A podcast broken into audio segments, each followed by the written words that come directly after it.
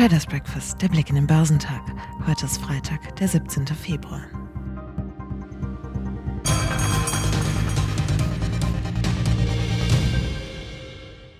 Mit der Einordnung der in dieser Woche veröffentlichten Wirtschaftsdaten aus den USA tun sich die Anleger bislang generell schwer.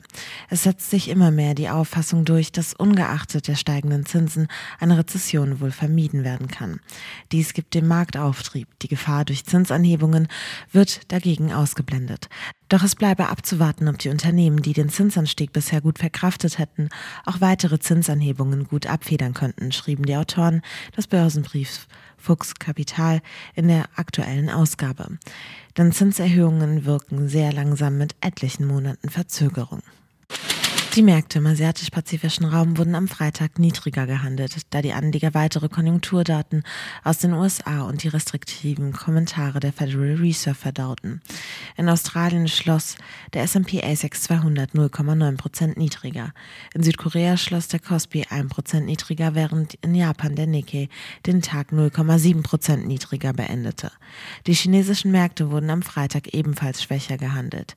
Der Hang Seng Index in Hongkong wurde 1% niedriger gehandelt und auf dem chinesischen Festland fiel der Shenzhen Component um 1,3%. Der Shanghai Composite gab ebenfalls um 0,5% nach. Der Dow Jones Industrial verlor 1,3 Prozent auf 33.697 Punkte und beendete den Handel damit fast auf Tagestief. Bereits zu Beginn hatte der Index wegen neu entfachter Zinsangst geschwächt. Die vor Handelsbeginn veröffentlichten Erzeugerpreise hatten sich nicht so deutlich abgeschwächt wie erwartet. Davon hatte sich der Dow zwar über weite Strecken erholt, der Gewinnschwelle konnte er sich im Verlauf aber nicht nähern. Der breiter gefasste S&P 500 fiel am Ende um 1,4 Prozent auf 4.090 Zähler. An der Nasdaq-Börse wurde der Druck noch größer, weil dort die Anleger bei diesen wachstumsorientierten Werten für gewöhnlich noch sensibler auf Zinssorgen reagieren. Der Nasdaq büßte 1,9 Prozent auf 12.443 Punkte ein. Auch er kam in den Schlussminuten auf seinem Tagestief an. Im Fokus standen im Schlusshandel die Aussagen der Präsidentin der regionalen Notenbank in Cleveland, Loretta Mester, sowie des Fed-Präsidenten von St. Louis, James Bullard. Beide hatten betont, dass bei der nächsten Zinssitzung eine Erhöhung um nochmals 0,5 Prozentpunkte erwogen werde.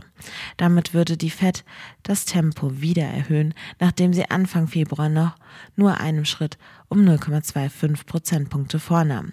Master verwies auf das wirtschaftliche Umfeld, das sein überzeugendes Argument sei. Neben der Tatsache, dass sich der Preisauftrieb auf Herstellerebene in den USA im Januar nicht so deutlich abgeschwächt hatte, wie erwartet gingen die wöchentlichen Erstanträge auf Arbeitslosenhilfe unerwartet zurück.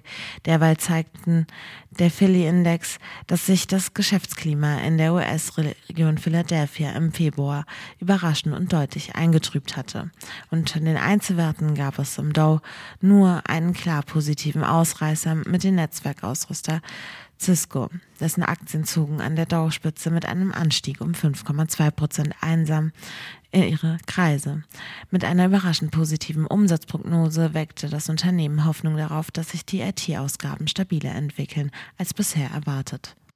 Neue US-Konjunkturdaten haben am Donnerstag den DAX letztlich nicht nachhaltig belastet. Mit einem Plus von 0,2 Prozent zum Handelsende auf 15.534 Punkte zeigte sich der deutsche Leitindex weiter robust.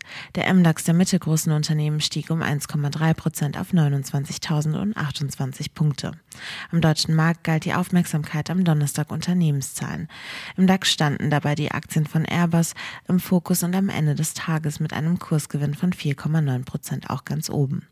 Vom Ausblick der Commerzbank für den Zinsüberschuss waren Börsianer angetan. Die Frankfurter Bank will nach dem höchsten Gewinn seit mehr als zehn Jahren das Ergebnis 2023 weiter steigern. Die Papiere führten mit einem Kursanstieg von 11,6 Prozent die Gewinnerliste im MDAX an. Die Commerzbank wird höchstwahrscheinlich in Kürze wieder im DAX sein. Die Entscheidung darüber trifft die deutsche Börse am Freitagabend. Weit hinten im Leitindex verloren Vonovia Vonovia 1,9 Prozent, die damit auch im von Zinssorgen belasteten europäischen Immobiliensektor unter den größten Verlierern waren. In den USA werden die Im- und Exportpreise für Januar bekannt gegeben. Geschäftszahlen kommen von Allianz, Uniper und Swissray.